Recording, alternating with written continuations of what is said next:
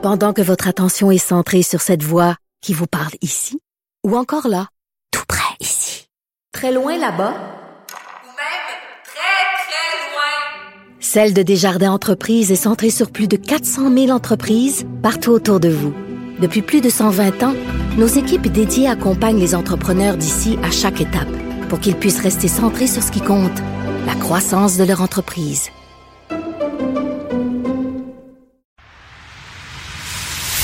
Antoine Robitaille. Il connaît tous les dessous de la politique. Une entrée privilégiée dans le Parlement. Là-haut sur la colline. Antoine Robitaille.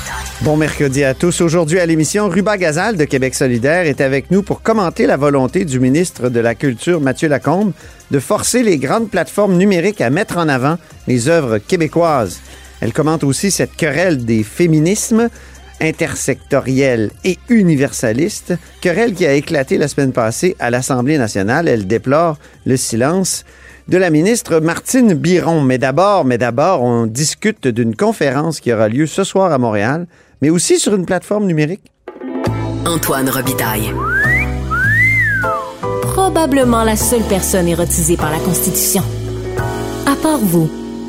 Appliquer la loi 101 au cégep est une idée controversée mais forte, soutenue massivement par les professeurs de cégep du Québec, mais qui a été rejetée publiquement par le nouveau ministre de la langue française, Jean-François Roberge. Ce soir, les intellectuels pour la souveraineté organisent une soirée débat sur le sujet intitulé Déclin du français, repenser en profondeur le rôle des cégeps. Et pour en parler avec moi, ben, il y a l'organisatrice et animatrice de ce débat, Aïcha Van Doun. Bonjour.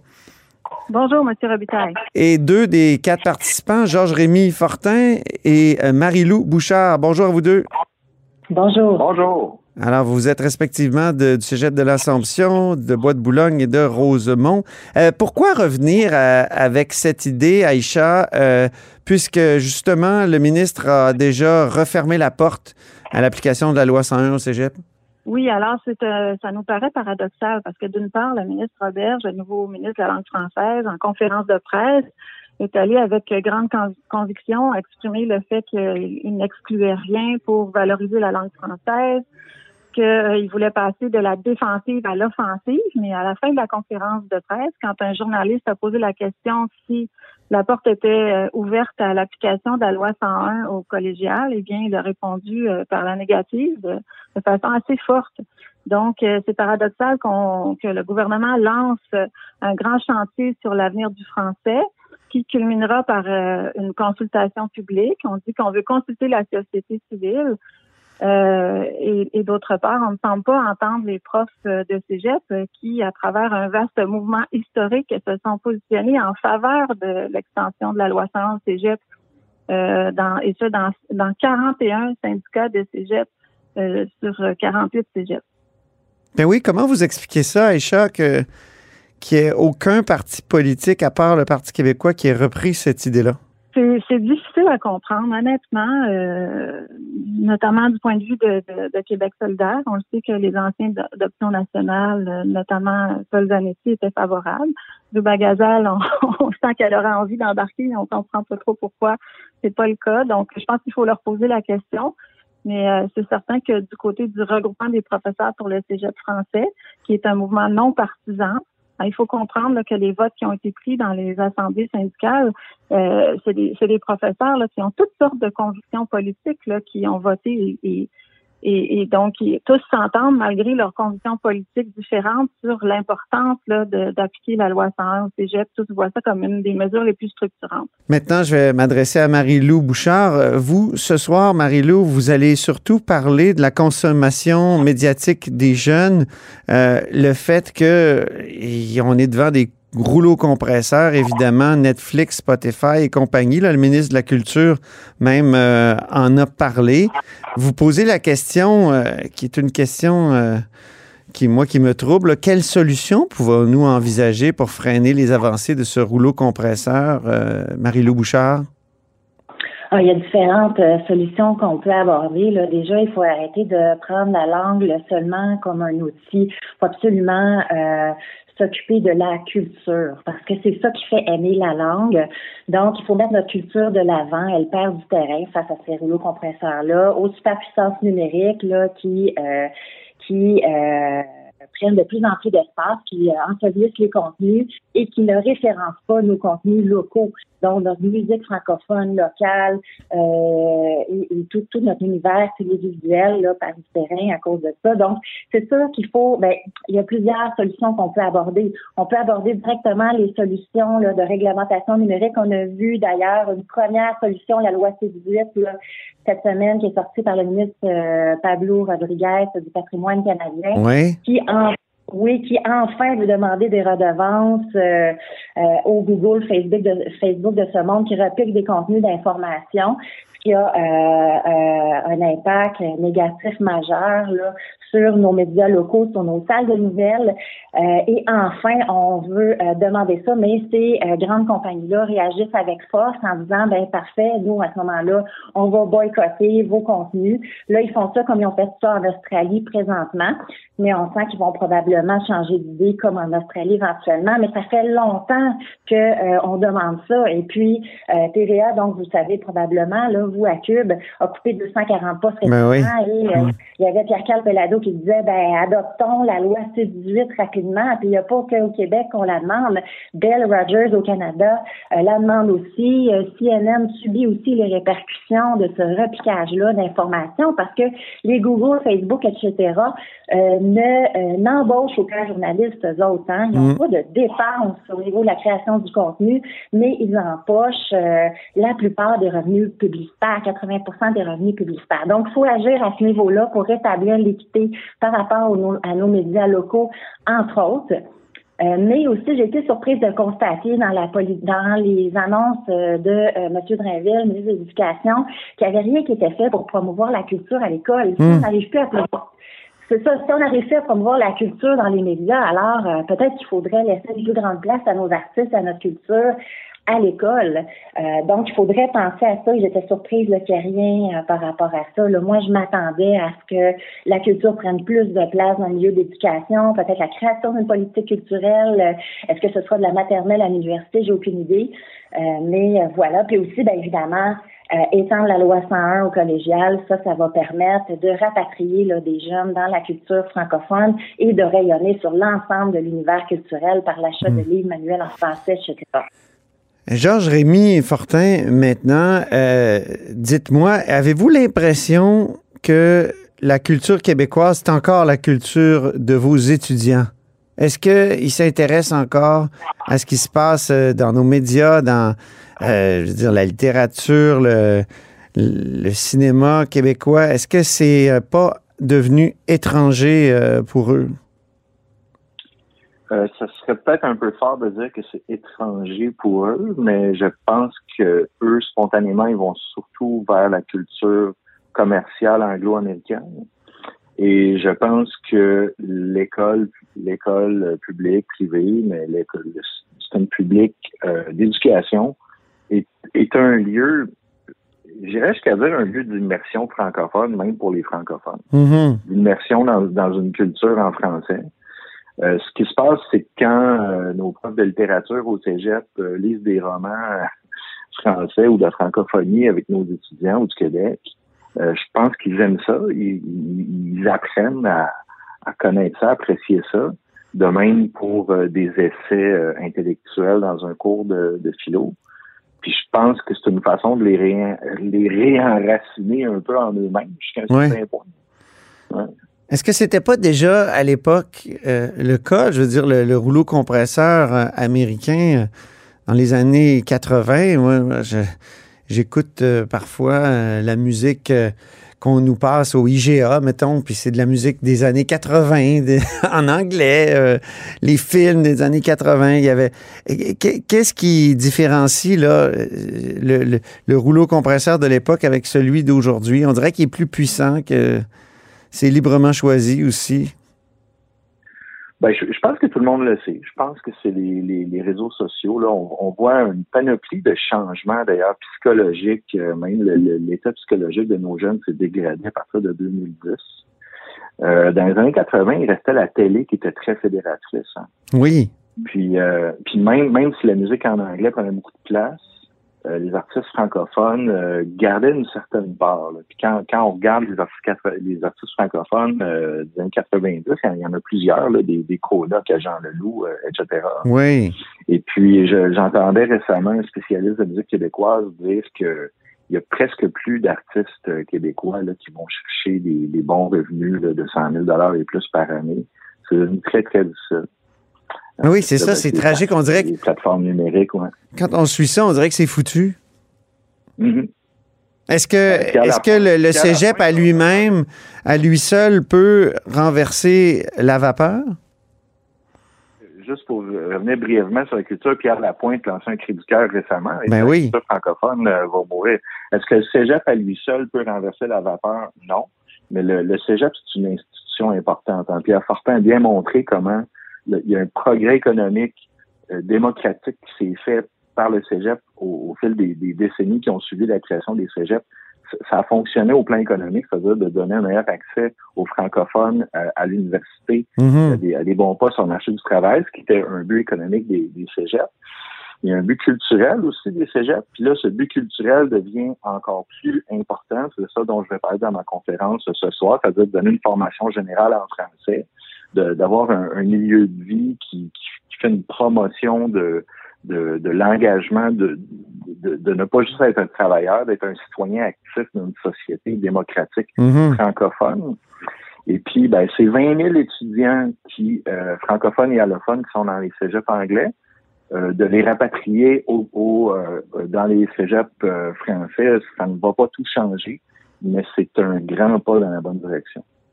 Il y a un prof euh, d'un cégep anglophone qui me disait, il est francophone lui-même, euh, mais il disait, j'enseigne actuellement en anglais, mais avec la loi 96, je vais enseigner en français. Euh, je, pense bien que je vais être obligé d'enseigner qu'en français. Est-ce que la loi 96 a des effets qu'on a pu, euh, des effets insoupçonnés? Parce qu'on a toujours dit, euh, elle n'applique pas la loi 101 au cégep, donc euh, elle n'est pas assez... euh, euh, comment dire, euh, elle, elle, elle n'est pas assez solide. Ben, la loi 96, c'est- ça commence avec le statu quo de 2019, donc nos 20 000 francophones allophones dans le cégep anglais. Là, ils vont avoir un peu plus de français, mais ils vont rester dans un milieu fortement anglicisant. Mhm. De plus, la loi 96 ne vient, va, va empirer le problème de l'élitisation, c'est-à-dire que les cégeps anglophones ont tellement de demandes qu'ils sélectionnent les cotères les plus forts. Les cégeps anglophones sont en train de devenir des cégeps pour les étudiants les plus forts. On se retrouve avec un réseau euh, collégial à deux vitesses. Et Mhm. cet effet-là va être d'autant plus fort qu'il va y avoir énormément de demandes vers les cégeps anglophones et qu'on va permettre seulement un certain nombre d'être d'être pris, ben, ils vont prendre davantage les, les- les dossiers académiques les plus forts. Alors, ce soir, euh, vous allez débattre euh, vraiment ou vous vous entendez tous? Parce qu'il va y avoir Marc Chevrier qui va être là, qui est professeur euh, politologue à l'UCAM, puis Frédéric Lacroix aussi, qui vont tenir des discours qui vont pas mal dans le même sens. Il n'y aura pas vraiment de débat, je pense. Aïcha? Ben, écoutez, oui, c'est une bonne question. On a décidé euh, de, de- poser un certain nombre de questions. Donc, quel rôle les cégeps peuvent jouer dans l'accès à la culture commune, à une langue commune, à l'ère du numérique? Oui. Est-ce que c'est une est-ce que c'est une question enterrée, ça, la question de l'application de la loi 101 au cégep, ou si au contraire c'est une question qui est toujours brûlante d'actualité? Oui. Euh, les questions vont venir de la salle. Euh, on aura aussi des gens en ligne. Alors, il n'y a aucune question qui sera refusée. Tout le monde est bienvenu. Donc, même si vous partagez, vous n'êtes pas euh, favorable à l'extension de la loi 101, vous pouvez venir poser des questions. Mais donc, on aura quatre euh, panélistes qui vont aborder des enjeux, euh, les enjeux de la langue du point de vue des cégeps, mais aussi, on va élargir un peu avec Frédéric Lacroix qui va nous parler de ses recherches récentes sur euh, la situation, euh, la, roue qui tourne en faveur de Concordia plutôt qu'en faveur de Lucan. Ah oui. Pour différentes raisons, on va nous expliquer ça. Euh, C'est tellement déprimant. Oui. Marc Chevrier va nous parler du statut juridique et institutionnel du français au Québec, le statut réel, puis il va aussi euh, lancer des, des pistes d'action.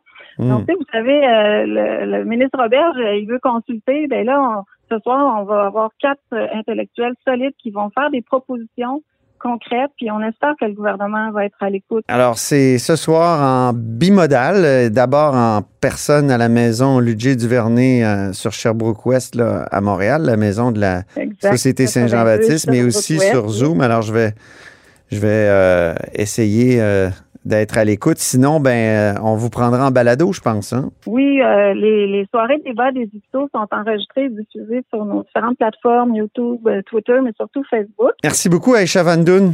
Merci à vous, M. Robitaille. du Cégep de l'Assomption. Merci beaucoup, Georges-Rémy Fortin de Bois de Boulogne. Merci. Merci beaucoup, Marie-Lou Bouchard de Rosemont. Merci, au revoir. Bon débat ce soir.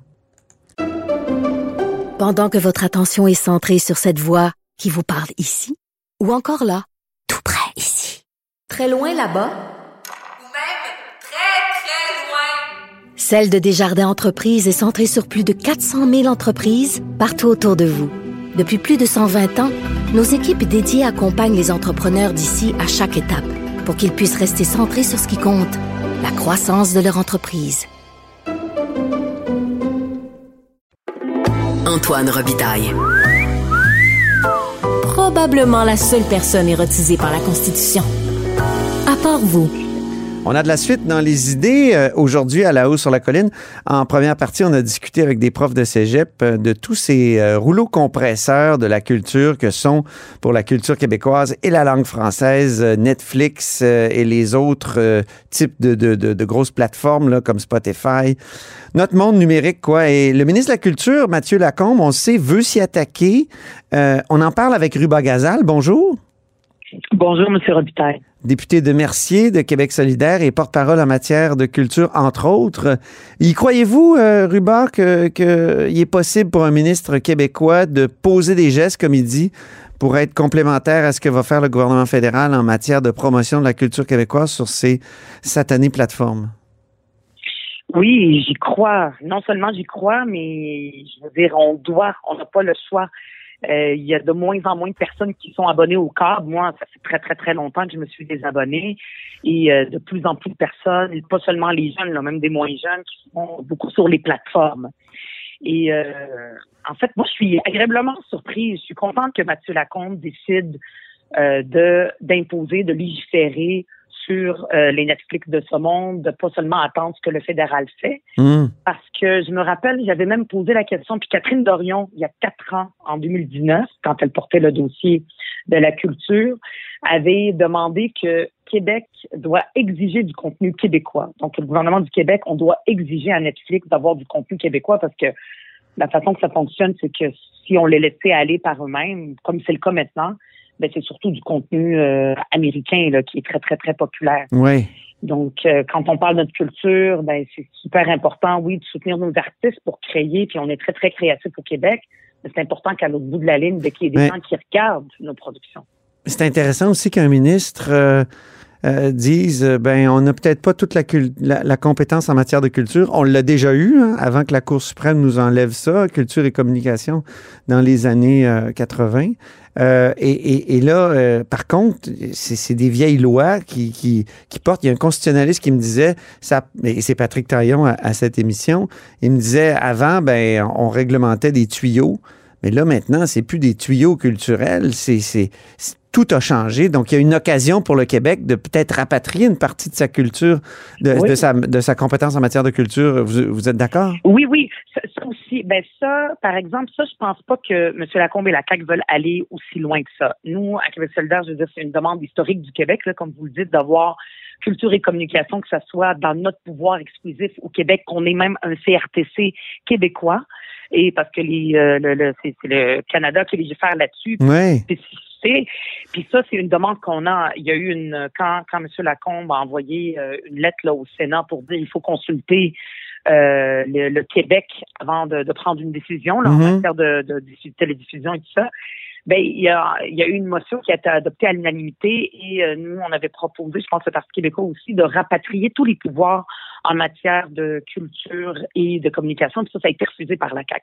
Donc, ils veulent pas aller jusque-là, de revenir à ce que ce soit une exclusivité, une compétence du Québec, exclusive du Québec avec un CRTC québécois, mais il dit, ben, on a quand même, avec euh, la Constitution, on a, on, on- je peux patauger là-dedans puis trouver des pouvoirs pour euh, Oui. euh, imposer du contenu québécois. Ben moi, je veux dire, on va le suivre.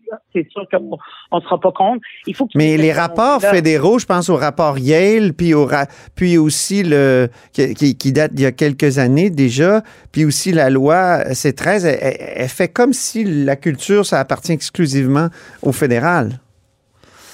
Oui, alors exact. En ce moment, c'est comme ça. Puis là, le Québec doit y envoyer une lettre au ministre, au ministre du patrimoine pour lui dire s'il vous plaît, est-ce que vous pouvez nous consulter? Ben, c'est pas très, très euh, il y a, il y a pas beaucoup d'affirmations là. Alors Ouais. que, évidemment, euh, je veux dire, le, le, la- le ministre le reconnaît, on a une spécificité que le, le gouvernement du Canada ne comprend pas.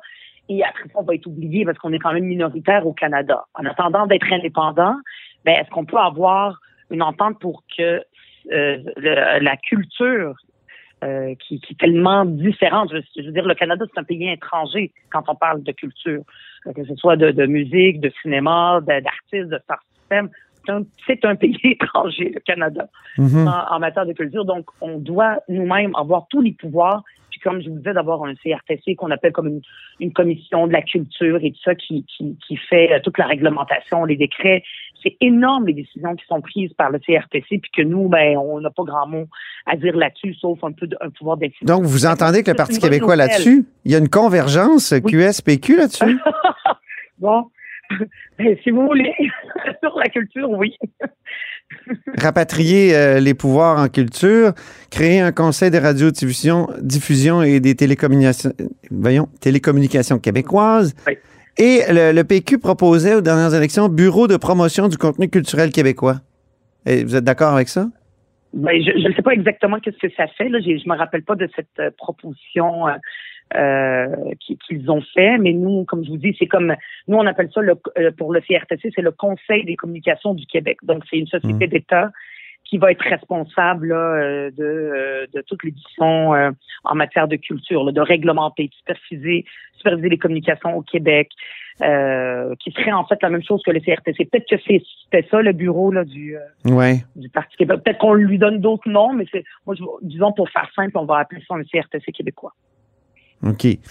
Euh, donc, euh, et- et, euh, vous continuez de rejeter l'idée d'appliquer la loi 101 au cégep, ce qui pourrait favoriser une culture commune aussi à, un âge où on consomme beaucoup, j'aime pas le mot consommer, là, mais euh, euh, beaucoup de, de, de culture sur les plateformes. Est-ce que, est-ce que ça aiderait pas, ça? Ben, la langue sûr française puis la culture québécoise? Ben, ben c'est sûr que la loi, euh, comme là, si on va dans les sujets francophones, moi j'ai été à Bois-de-Boulogne, là, je suis sûre qu'aujourd'hui, à l'époque, je suis allée à une époque où il n'y avait pas de, de, de, de, de Netflix, euh, on n'avait pas de cellulaire ni rien, là, dans les années 90, je me rajeunis pas. Et euh, quand je suis, euh, que- si je vais aujourd'hui au sujet de Bois-de-Boulogne entièrement francophone, moi je suis convaincue que les jeunes, ils sont abonnés à des plateformes, ils sont pas en train de regarder euh, tout.tv, peut-être un peu de temps en temps, ils tombent par hasard là-dessus, là. Ils sont sur Netflix, ils sont sur toutes sortes de, de Mais ce qu'ils vont apprendre à l'école, au moins, ce qu'ils vont apprendre à l'école, au moins, va être, va être québécois, non? Mais je, je veux dire comme euh, le- le- parce que le- ce que ce que je veux dire c'est que les jeunes francophones ou les jeunes immigrants comme moi allophones Hmm. ou même anglophones qui sont aujourd'hui dans les cégeps consomment de la culture américaine. Donc la loi 101 euh, au cégep ne va pas régler ça. Euh, Hmm. euh, le- ce qu'ils consomment. Puis c'est juste deux ans là, qu'on passe dans notre vie. Je pense pas que il y a, il y a, je veux dire que tu rentres au cégep puis t'es obligé de, de t'as pas le droit de regarder Netflix. C'est pas, pas comme ça. Euh, mais oui, c'est vrai qu'il faut protéger notre langue, faut protéger notre culture. Comme je dis, on est, on est très, très, très créatif au Québec. Mais en ce moment, là, les jeunes, de plus en, de moins en moins, regardent du contenu québécois. Ben oui. Euh, on n'est pas concurrentiel. Donc, 58 il y a deux façons- des jeunes Québécois de 18 à 34 ans consomment très peu, voire euh, pas du tout, de contenu audiovisuel québécois sur les plateformes en ligne. 58! Puis c'est très inquiétant, puis je le sais que ça s'en va, euh, ça, ça- ça- ce chiffre-là va monter de plus en plus, qui, ne- qui n'en consomment pas. Puis a- moi, je parle avec des gens du milieu culturel et tout ça, puis il y a deux façons de concurrence, c'est-à-dire de concurrencer les, les Netflix de ce monde. Ouais. C'est de légiférer, légiférer les, les géants, les géants qui, eux, marchent par algorithme, c'est-à-dire que aujourd'hui, les gens, quand ils regardent une émission, c'est pas parce qu'ils la cherchent. Ils sont sur euh, une plateforme, puis là, tout d'un coup, il y a une, il y a une émission qui leur, euh, qui, qui, qui, leur apparaît, puis là, ils cliquent dessus par curiosité. Pourquoi? Parce que les algorithmes vont aller, euh, vont mettre de l'avant qu'on appelle la découvrabilité, vont faire découvrir au public ce qui est le plus populaire. Mm. C'est sûr que sur Netflix, pas les contenus québécois qui sont les plus populaires. Donc, les, les, les géants du web décident que les Québécois, qu'ils soient jeunes, qu'ils soient au cégep, en français, en anglais, peu importe, euh, qu'est-ce qu'ils regardent. Et une façon donc de, de contrer ça, c'est de légiférer qu'il y ait du contenu québécois, puis de faire une politique de découvrabilité, c'est-à-dire que ce qui saute aux yeux, là, parce que quand les gens ouvrent Netflix ou, ou, ou d'autres plateformes, ben, que ce soit des émissions québécoises qui apparaissent. Comme ça, ça va attiser leur curiosité, puis ils vont cliquer là-dessus. L'autre façon, l'autre façon, c'est de concurrencer par une plateforme québécoise.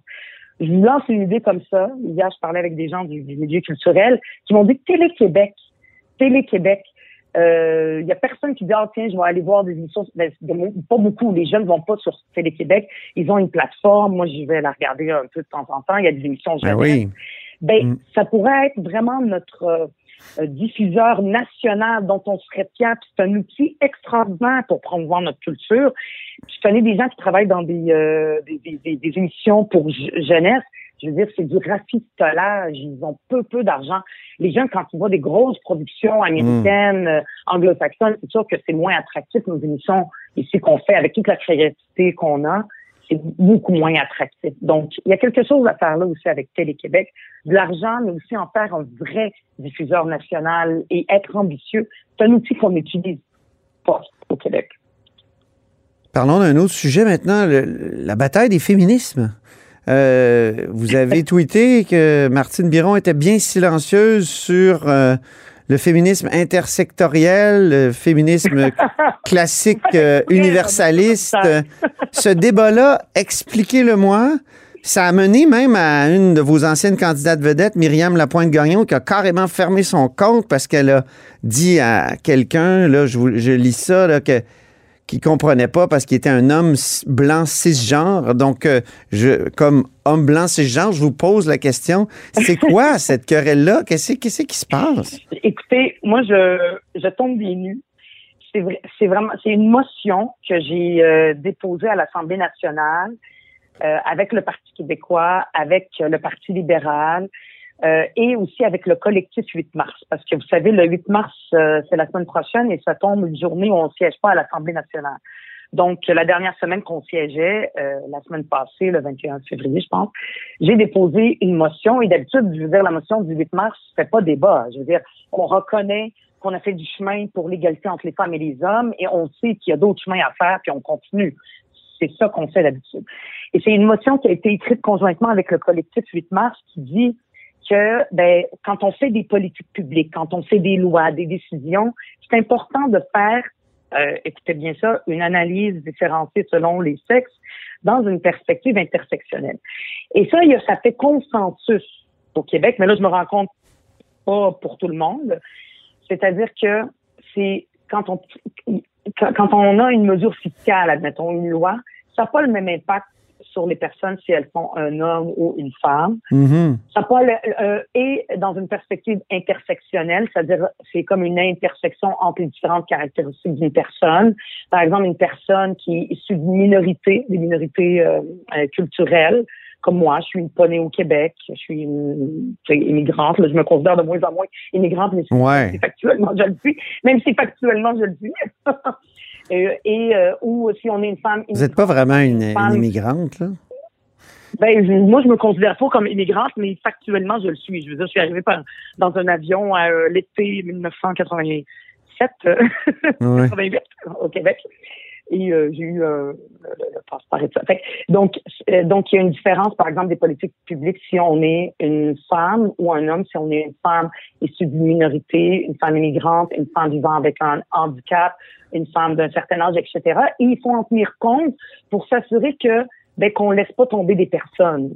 C'est tout Ouais. simplement ça. Il y a un consensus dans le mouvement féministe au Québec sur ça, d'en tenir compte. Et des, Françoise David a écrit une lettre dans le Devoir pour dire aussi. Oui, mais Christiane on une ancienne- depuis ouais. 1995. ouais. Mais une ancienne présidente du Conseil euh, du statut de la femme, Christiane Pelchat, a écrit que c'est elle, euh, de toute façon, est d'accord avec ça, l'analyse différenciée selon les sexes. Et puis, Ouais. mais elle dit, on peut rejeter euh, l'idée de le, le mot intersectionnel, là, le, le féminisme intersectionnel.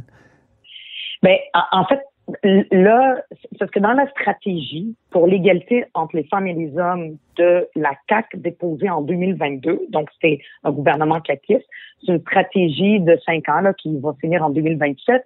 Le mot intersectionnel est présent 13 fois. OK. Il est partout. Donc, est-ce que la CAC est en train de rejeter ça? Est-ce qu'elle est en train de désavouer la stratégie qui a été adoptée par sa prédécesseur?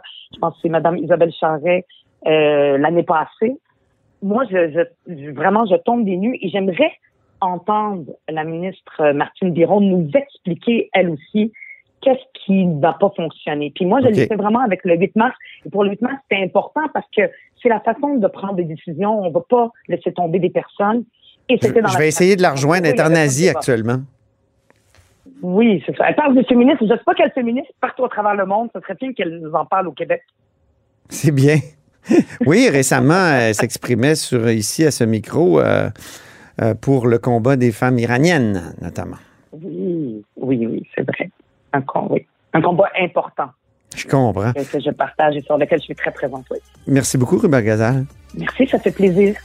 député de Mercier et euh, porte-parole en matière de culture. Et c'est ainsi que se termine La Haut sur la Colline en ce mercredi. Merci beaucoup d'avoir été des nôtres. N'hésitez surtout pas à diffuser vos segments préférés sur vos réseaux. Ça, c'est la fonction partage. Et je vous dis à demain.